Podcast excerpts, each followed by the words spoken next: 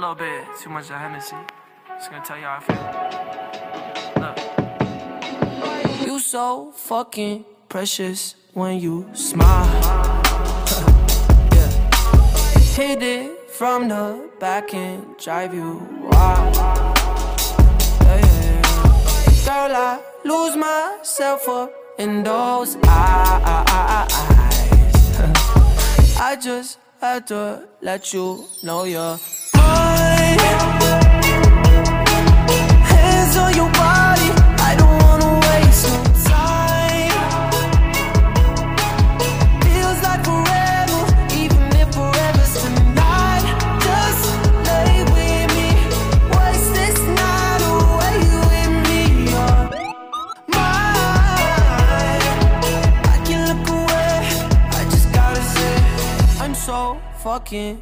happy you're alive.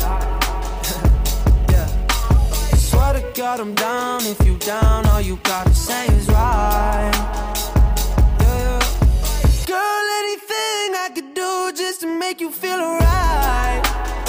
Oh, I just had to let you know you're fine. Running circles around my mind.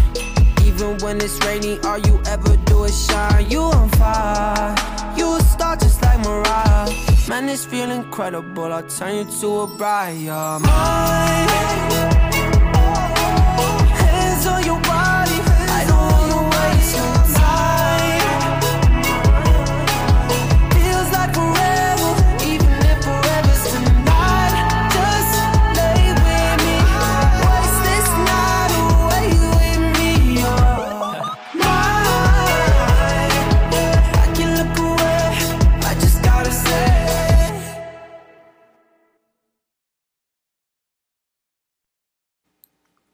Buenas noches a todos, son las 9 y 34 de la noche de hoy, viernes 23 de abril del año 2021. Mi nombre es John Torres y este es el resumen de las noticias económicas del día de hoy. Quiero saludar a los que me están escuchando en vivo en este momento en Radio Dato Economía, los escuchan el podcast en Spotify, en Apple Podcast y en YouTube. Comenzamos escuchando la canción Mine del cantante estadounidense, estadounidense Bassi. Es una canción, creo que esta canción es como del año 2017, ya les voy a confirmar, 2018 es esta canción. Les coloco música un poco diferente, algo para que bueno, hay unos que escuchan siempre lo mismo. Aquí veces que coloco canciones poco comerciales, un poco. Listo. Recuerden que los que escuchan en YouTube el podcast no podrán no podrán escuchar la canción completa, es lo que siempre les he dicho. Y voy a ver qué es lo que va a pasar porque de, de una vez les cuento, les había dicho lo de Apple eh, Podcast que va a cambiar unas cosas y ahora hacer unas cosas de suscripción, igual que Spotify parece que va a hacer lo mismo. Bueno, voy a estar muy pendientes a ver que no, que no vayan a haber problemas para que ustedes puedan escuchar eh, en un futuro, en un mediano plazo, creería yo, el podcast. No sé, me toca informarme bien cómo van a ser estos cambios que van a tener estas plataformas y me toca mudarme a otra plataforma para que ustedes puedan escucharlo sin ningún problema. Bueno, entonces vamos a comenzar con el resumen del día de hoy. Listo, recuerden que estamos finalizando mes y ya saben que estamos en época de PMIs. Pues vamos a comenzar con el PMI de manufactura de Francia el mes de abril 59.2 esperaba 59 el de servicios 54 esperaba 46.7 el vamos al de Alemania manufactura PMI 66.4 se esperaba 65.8 y el de servicios 51 se esperaba 51 el PMI manufacturero del Reino Unido 60.7 el mes de abril se esperaba 59 y el de servicios 60.1 esperaba 58 y el de la eurozona manufacturero 63.3 esperaba 62 y el de servicios 53 esperaba 49.1. Listo, ¿qué podemos decir? Que el de Alemania manufacturero 66.4, ¿no? un dato que ya está muy bien, muy bien. Y hasta empieza, recuerden que el lunes yo les comentaba la relación que hay entre estos PMIs eh, manufactureros, los, cuando salen ya muy por arriba, significa que puede empezar a hablarse de algún recalentamiento de la economía. Ojo, ojo, esto puede ser que como estamos viviendo algo muy atípico por todo lo que ha pasado por la pandemia, eh, veremos a ver cómo son estos PMIs, pero unos PMIs tan altos son, ya empiezan a, preocupar. Recuerden lo mismo con Estados Unidos, que ya lo vamos a ver en un momento. Y yo les decía que normalmente cuando llegan estos PMI tan altos es que los bancos centrales empiezan a tomar medidas, por ejemplo, subidas tasas de interés, y esto afecta a los mercados. Pero bueno, veremos a ver qué, qué pasa. Pero de todas maneras, muy bueno, especialmente los de manufactura, exceptuando Francia, que estuvo 59.2, el resto por encima de 60, tanto el del Reino Unido, el de Alemania, como el de la eurozona. Y el de servicios es el más quedado, aunque, aunque vale decir que, por ejemplo, el PMI de servicios del Reino Unido 60.1 es un valor buenísimo. Es rarísimo, ¿no? Porque allá estuvieron en, en, cuarentenas estrictas eh, por, varios, por varias semanas. Bueno, interesante.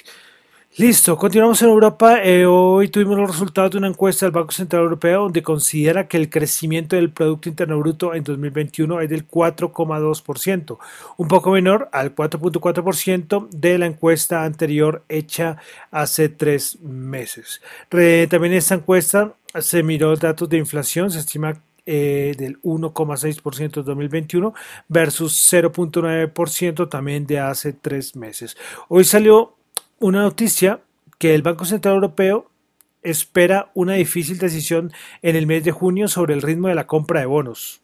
O sea, ayer, ayer Lagarde dijo que no había ningún problema, que no había ningún debate del tapering y ahora salen con esto. Bueno, uno queda como que no es que sea muy raro que hagan estas distorsiones a nivel de información, pero, pero bueno, al menos que pasen varios días, pero un día a otro ya que las cosas le cambien a uno, bueno, y verano, el verano todo el mundo a ver qué va a pasar con el verano, con los mercados, con los bancos centrales, será muy interesante el verano del norte, ¿no? Del hemisferio norte, porque recuerdo que aquí en Colombia no tenemos ni verano, ni invierno, ni nada de esas cosas. Bueno, y finalmente Europa hoy tuvimos decisión de tasas de interés del Banco Central de Rusia, aumentó el 5%, eh, aumentó al 5%, estimada 4,75. Pasamos a Estados Unidos, tuvimos el market manufacturero, el PMI manufacturero, que realiza Market uh, del abril. Se esperaba 61, terminó en 60.6, anterior 59.1. El de servicios sigue subiendo con fuerza, 63.1, esperaba 61.5, el anterior 60. Bueno, tuvimos dato de ventas de vivienda nueva en Estados Unidos. Eh, del mes de marzo, 20.7, esperaba 14.2, anterior menos 18.2.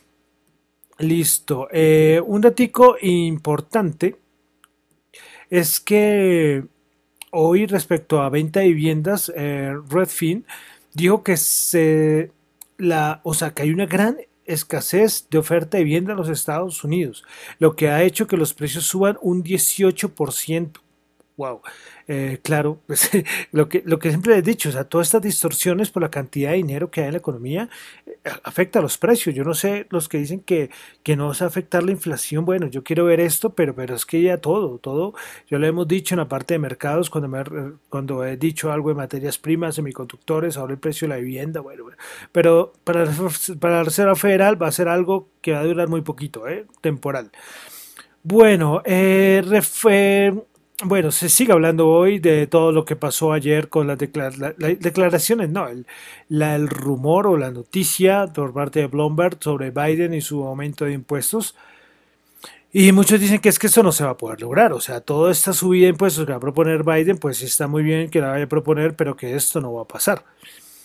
Eh, bueno, eh, hoy también tuvimos una noticia, fue que algunos demócratas, ojo, demócratas, van a presionar por la expansión permanente de los beneficios por desempleo. Los legisladores quieren que Biden incluya pagos en el paquete de la lucha contra la pobreza. Quieren que todos estos, estos, estos beneficios por desempleo se mantengan, y eso los demócratas.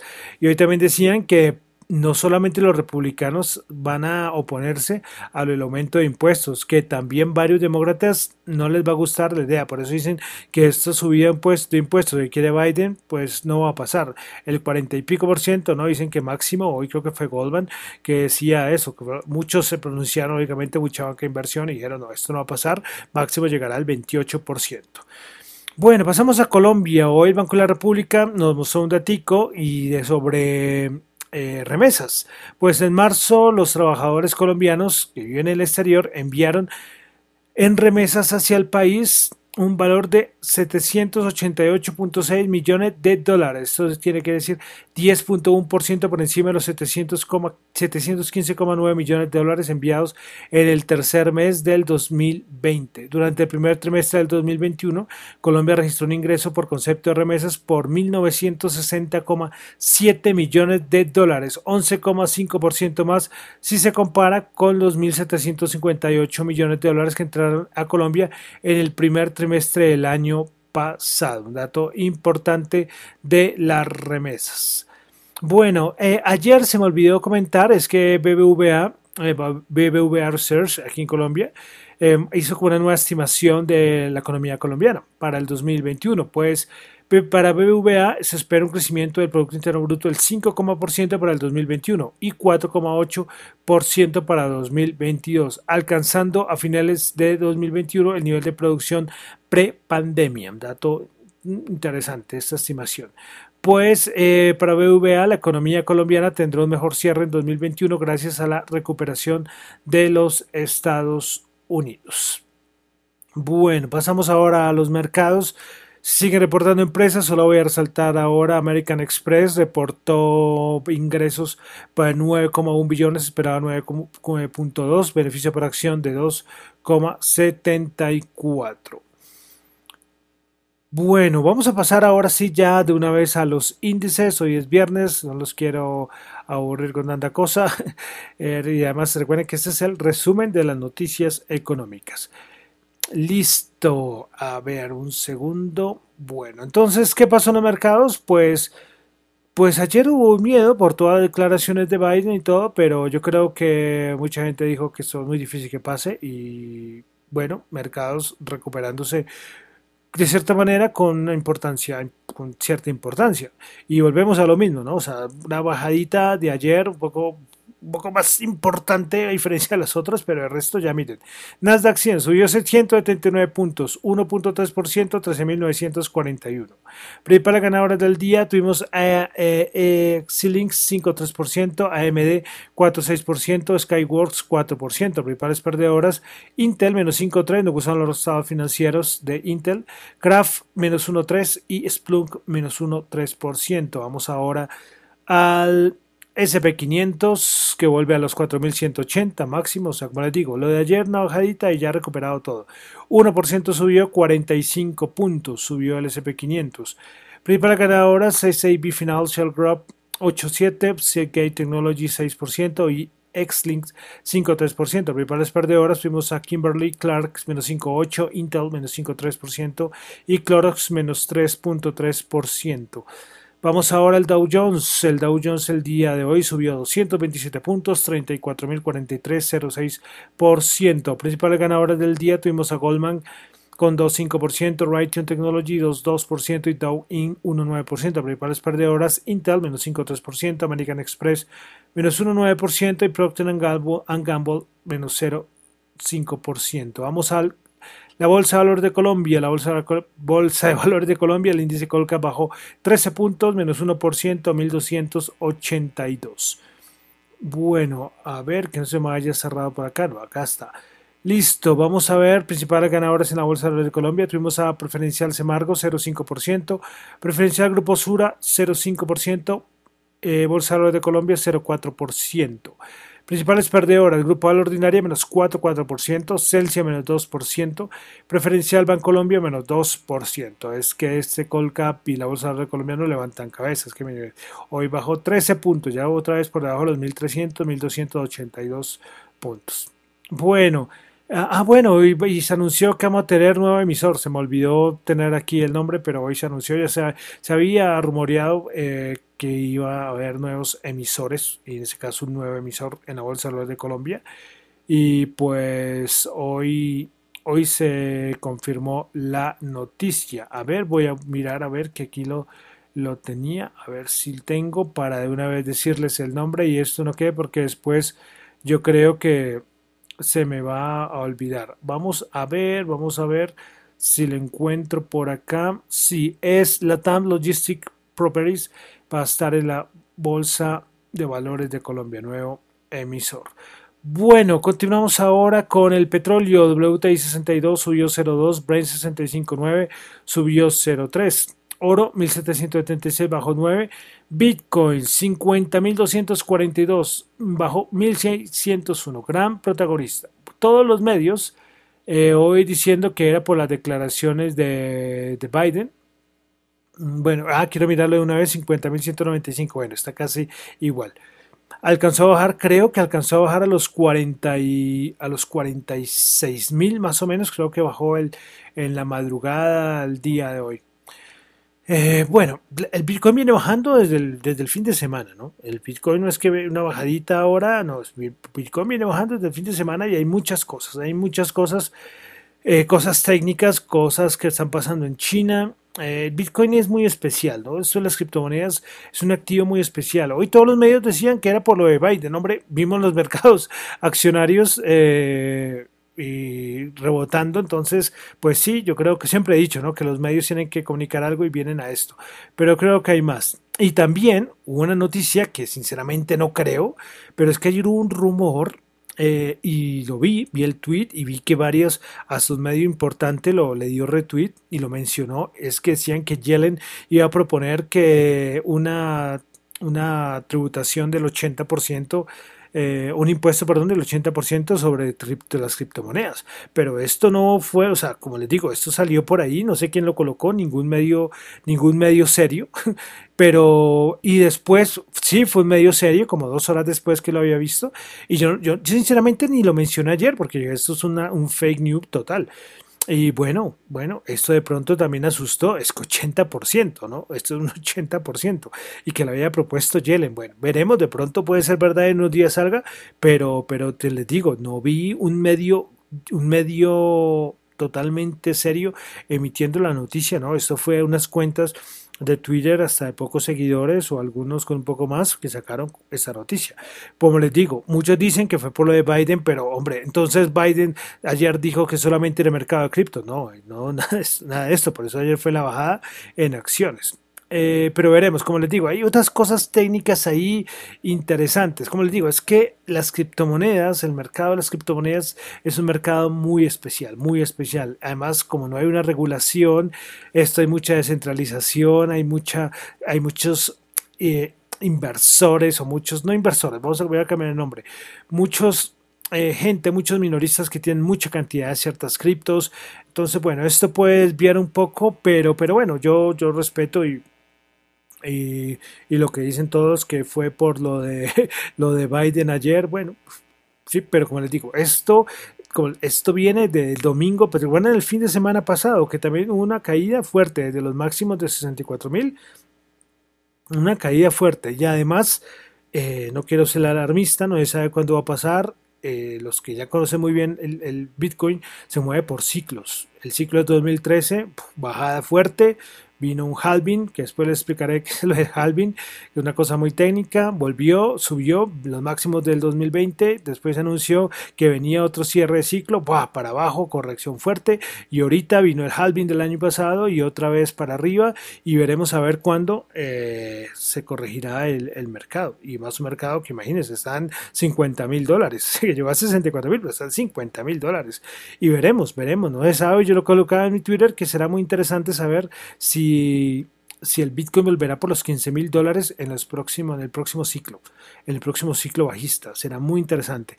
Tocará primero ver que ya se ha terminado ese ciclo. Ya hay un montón de cosas, hay un montón de indicadores que manejan en Bitcoin y unas cosas técnicas que funcionan muy bien, pero como les digo, yo respeto lógicamente cuando dicen eso eh, y ya hay mucho lógicamente en contra del Bitcoin que están celebrando el fin de la burbuja.